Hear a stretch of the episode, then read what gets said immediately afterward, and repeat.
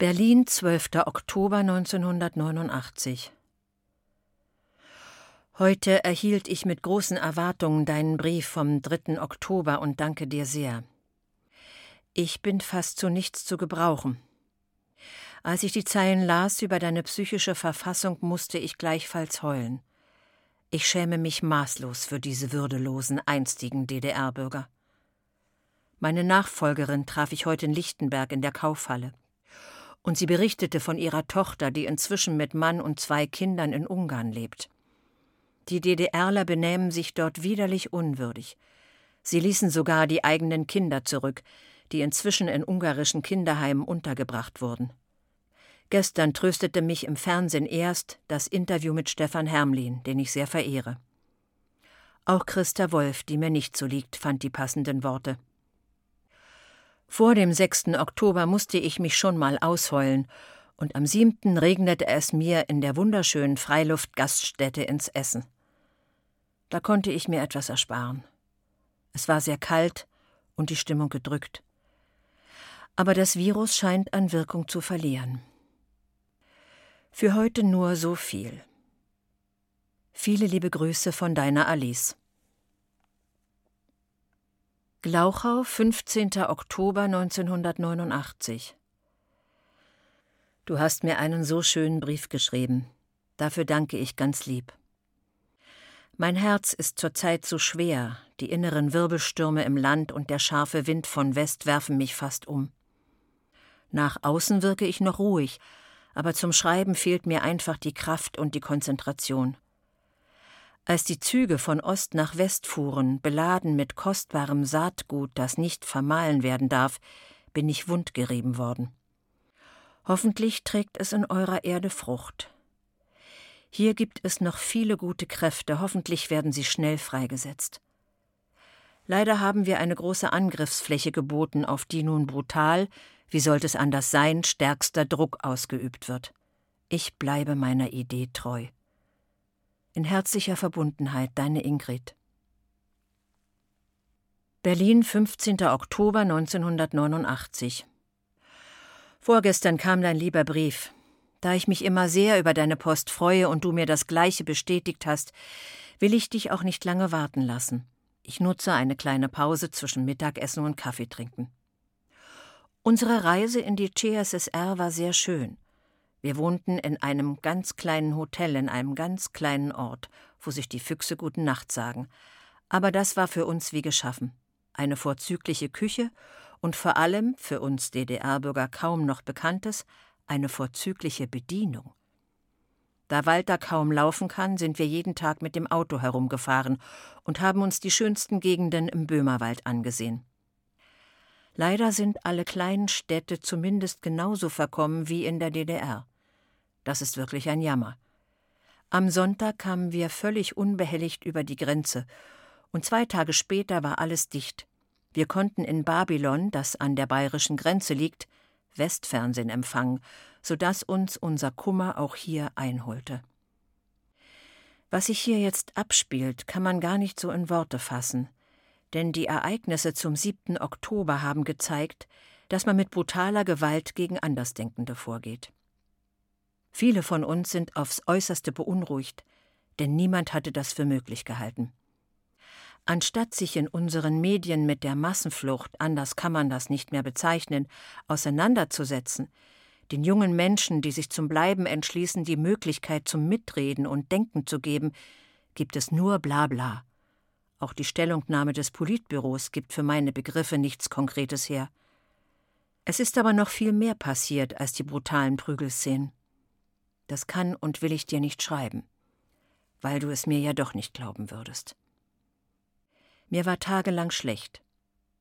Roswitha war auch unter den Inhaftierten. Helmtraut wohnt in der Stargarder Straße und konnte vom Fenster aus alles beobachten. Es soll ganz schrecklich gewesen sein. Ich bin froh, dass wenigstens dieser kleine Videofilm existiert, damit man nicht abstreiten kann, was passiert ist. Diese Bilder sind um die Welt gegangen. Maurens Mutter hat ganz besorgt aus Brasilien angerufen. Solche Szenen sind sicher in ihrem Gedächtnis eingebrannt. Ich weiß nicht, ob es nicht schon zu spät ist, hier etwas zu verändern. Viele Menschen haben Angst, Angst vor den Zuständen wie in Chile oder China. Ich danke dir für den Artikel von Christa Wolf. Er wurde bei uns nicht veröffentlicht. Viele Künstler haben eine klare Position bezogen, aber wenn unsere Obrigkeit meint, wir hätten alle Gremien und Möglichkeiten, uns zu artikulieren, was soll man da noch erwarten? Heide hat mir heute einen Artikel von Hermann Kant zu lesen gegeben. Leider ist er geliehen, sonst hätte ich ihn dir geschickt. Er wurde als offener Brief in der jungen Welt abgedruckt. Dieser Artikel hat mich sehr bewegt, denn Kant gehörte ja immer zu den Gläubigen.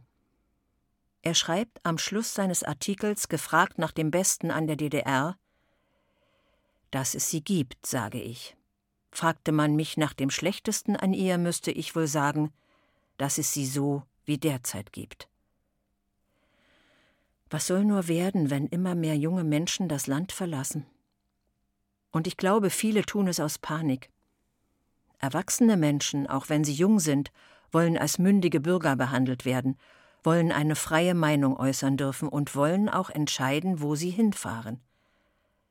Würde man daran arbeiten und endlich aufhören, die Augen vor den Tatsachen zu verschließen, würden bestimmt nicht mehr so viele weggehen. Der Reichtum im Westen, der ja sowieso nicht für alle da ist, ist nicht das Entscheidende. Aber auch hier gibt es viel zu tun. Und das wiederum geht nur mit einer entsprechenden Motivation, die nicht da ist. Wir haben in diesem Jahr nicht einmal Pfirsiche oder Weintrauben bekommen. Auch wenn es gar nicht wichtig ist, man möchte nicht immer nur Äpfel essen. Was das Einkaufen für Leute, die täglich kochen müssen, so wie wir, bedeutet, brauche ich dir bestimmt nicht zu erklären. Mir fehlt zurzeit wieder einmal eine Bürste für meinen Staubsauger. Oder ich bin bereits viele Tage herumgelaufen, um mir für den Herbst ein paar Schuhe zu kaufen. Und, und, und. Aber wie gesagt, das ist alles nicht so schlimm wie andere Dinge. Übrigens ist Nadja auch weg, hat bereits in Westberlin eine Wohnung und ist ins vierte Studienjahr eingestiegen. Ihre Mutter macht einen sehr geknickten Eindruck. Du fragst mich, wann meine Hamburger Tante Geburtstag hat. Ich weiß es nicht. Ich habe auch nicht mehr nachgefragt. Ich finde das alles so entwürdigend. Warum kann ich dich nicht einfach besuchen? Wem entstünde damit ein Schaden? Auf der Polizei wirst du sehr genau befragt, wie dein Verwandtschaftsverhältnis ist. Bei meinem Onkel ist das kein Problem. Ich habe denselben Geburtsnamen. Er wird 84 und wenn er nicht mehr da ist, kann ich gar nicht mehr in den Westen fahren. Denn mein Cousin in Lörrach ist ja der Cousin meiner Mutter und zählt nicht zu dem Verwandtschaftsgrad, der zulässig ist. Dass man zu Freunden fahren kann, halte ich für ein Gerücht. Ich würde dich sehr gern besuchen. Mein Onkel hat am 3. August Geburtstag. Zu der Zeit kann ich acht Tage beantragen. Und ich werde ihn bitten, dass er mir eine Flugkarte bezahlt. Wenn er damit einverstanden ist, würde ich von West-Berlin fliegen. Diese Möglichkeit wäre mir jedenfalls viel lieber, als auf der Polizei aus meiner Tante eine uneheliche Schwester meines Vaters zu machen. Das wäre in etwa der Verwandtschaftsgrad, der sich nicht nachweisen lässt. Dein Brief war übrigens geöffnet worden. Ich schicke meinen diesmal mit dem Absender meiner Mutter ab. Schicke deine Antwort bitte auch dahin. Es gefällt mir nicht, wenn fremde Menschen meine Post lesen, aus welchen Gründen auch immer. Nun habe ich dir einen langen Brief geschrieben und warte wieder ganz ungeduldig auf deine Antwort, denn du bist auch mein liebster Briefgesprächspartner. Was du über die netten Leute, die sich für so wenig interessieren, geschrieben hast, kann ich, erlebt bei meinen Westreisen, nur voll bestätigen. Aber ich glaube, es liegt auch daran, dass sie Probleme, wie wir sie haben, nicht kennen. Und wenn man in der BRD ein gutes Auskommen hat, vergisst man sich ja ganz schnell, dass es nicht überall so ist. Was macht dein Töchterchen? Bitte schreibe auch von ihr wieder etwas. Es grüßt dich und deine Familie ganz herzlich. Deine Anita.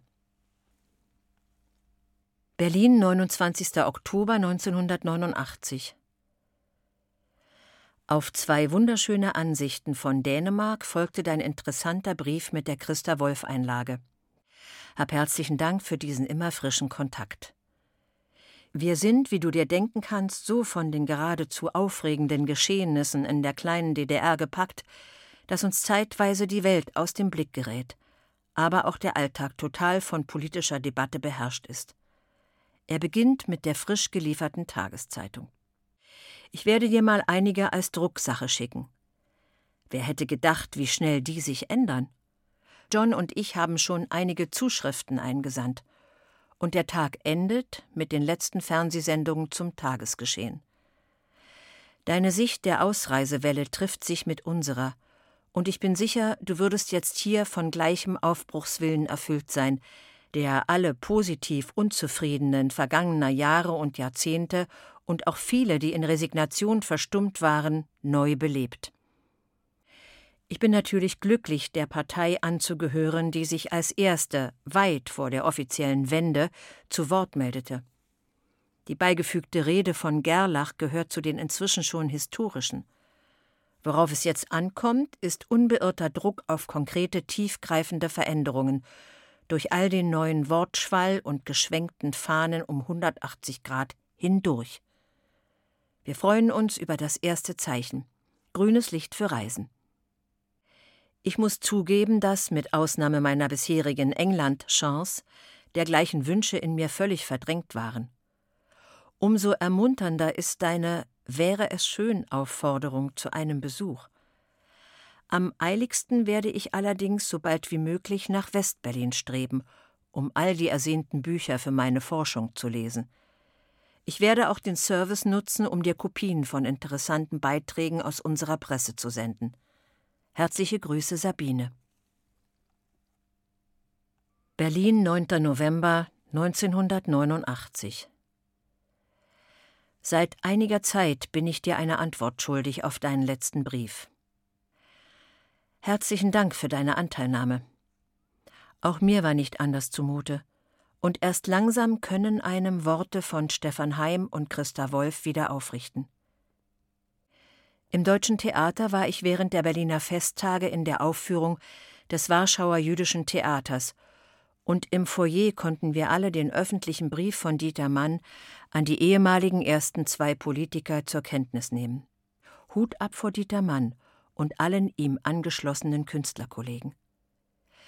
Über Nacht also wurden wir in der DDR mündig und einen positiven Beitrag dazu liefern, die Intellektuellen – wir, bisher als zweite Garnitur im Arbeiter- und Bauernstaat behandelt, eine Schicht in der Klassengesellschaft, die immer hinter den Arbeiter und Bauern rangierte. Aber die uns oft vorgezogenen Arbeiter und Bauern verlassen freiwillig ihr Paradies, pfeifen auf ihre Privilegien, geblendet vom Glanz und Flitter des Kapitalismus. Wer ist hier geistig reifer? Noch immer fehlen mir die Worte. Ich bin sprachlos, meine ferneren und näheren Bekannten ebenfalls.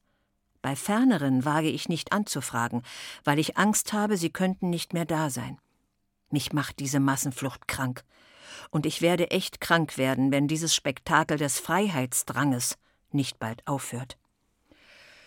Nun ist wohl genug Dampf abgelassen.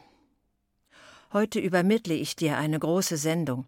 Du brauchst für deine Arbeit neues DEFA und Fernsehfilme aber vielleicht ist die Retrospektive eines halben Jahres auch nicht uninteressant. Lass dir echt Zeit damit.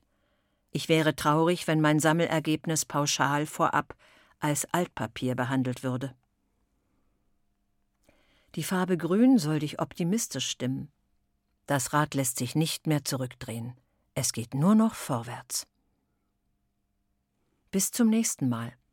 Alles Liebe und Gute an dich und die Deinen von deiner Alice. Frankfurt Oder, 10. November 1989. Mauer offen. 9. November 1989 1918. Meine Ingrid, meine Ingrun, was für Wochen, Tage, Stunden bei Tag und Nacht. 13. August 1961 bis 9. November 1989. 28 Jahre und ein Vierteljahr. Mechthild meinte am 13. August 1961, ein Vierteljahr, dann fällt die Mauer wieder. Weißt du noch? Wie viel Tränen damals und heute. Nicht nur heute. All die Tage und Wochen. Schon in Hamburg und Bremen überwältigte es mich. Ich bin so erschüttert. Diesmal positiv. Es wirkt mich. Ich möchte schreien. Tu es natürlich nicht. Klaus kam nach Rathaussitzung für zwei, drei Stunden. Habe eben vom Schöneberger Rathaus gehört. Momper, Brand, Kohl. Essen, kochen, ganz nebensächlich. Zwischendurch rundes Knäckebrot, gleich trocken, keine Zeit zum Schmieren. Letzte Nacht wachte ich auf, höre ganz leise etwas aus der Nachbarwohnung, schalte das Fernsehen ein. Berlin besucht Berlin. War völlig überrascht und blieb natürlich bis zum Schluss dabei. Ich komme nicht mehr mit. Sehe gerade Grenzkontrolle Helmstedt.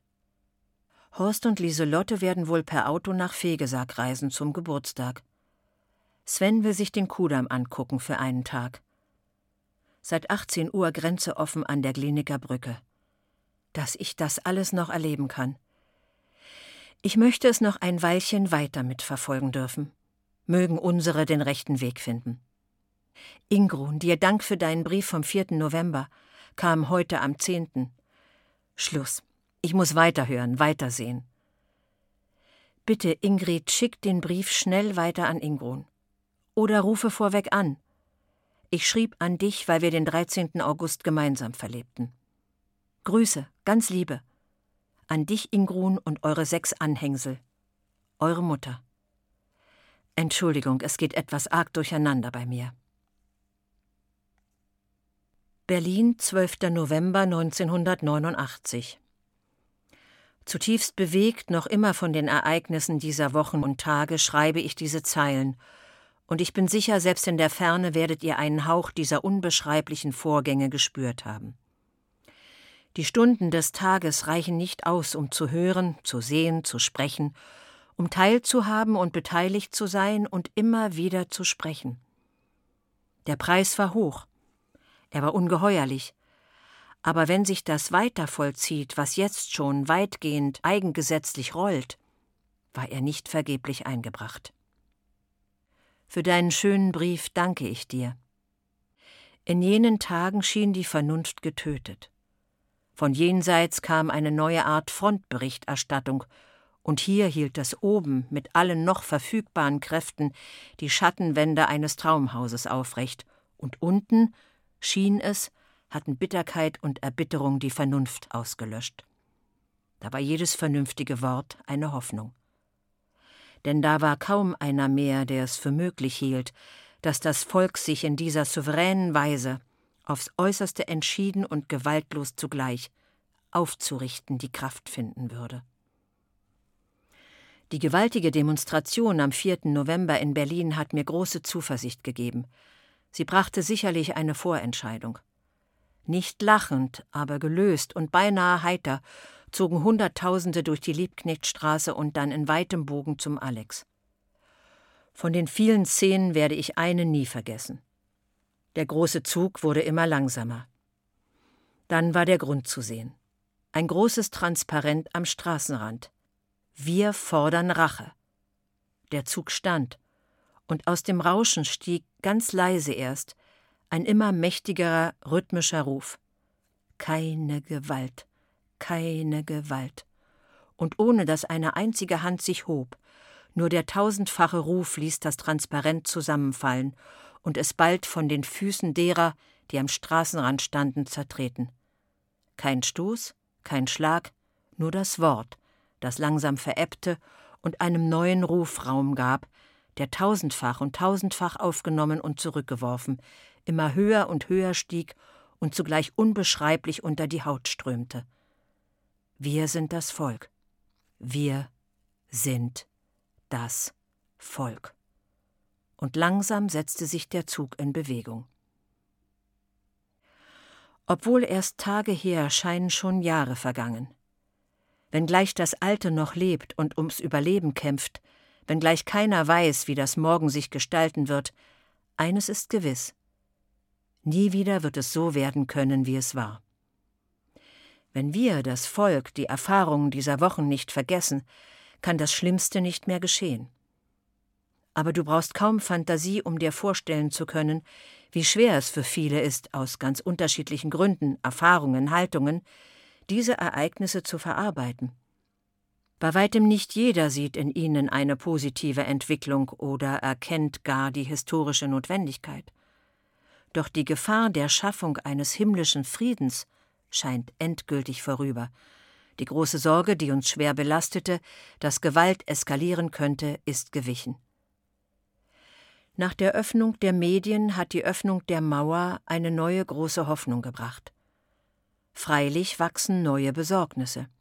Nicht so sehr zum Beispiel, weil die Republikaner die ersten waren, die heute Morgen am neuen Grenzübergang Potsdamer Platz politische Handzettel verteilten, denn für sie ist im Augenblick kein günstiger Boden. Nein, es sind weniger politische, es sind wirtschaftliche Probleme, die gelöst werden müssen, wenn das Chaos ausbleiben soll. Als wir heute durch einige Straßen Westberlins gingen, es war beruhigend zu sehen, dass manche Straßen in Kreuzberg uns gleich gegenüber nicht anders aussehen als Straßen in Prenzlauer Berg, klebte hinter vielen Schaufenstern von der Innenstadt der Hinweis, dass auch Ostmark 10 zu 1 angenommen wird. Was daraus erwachsen könnte, wenn beide Seiten hierfür nicht schnell Lösungen finden, dies wird jetzt zur Hauptsorge fast aller, mit denen man spricht.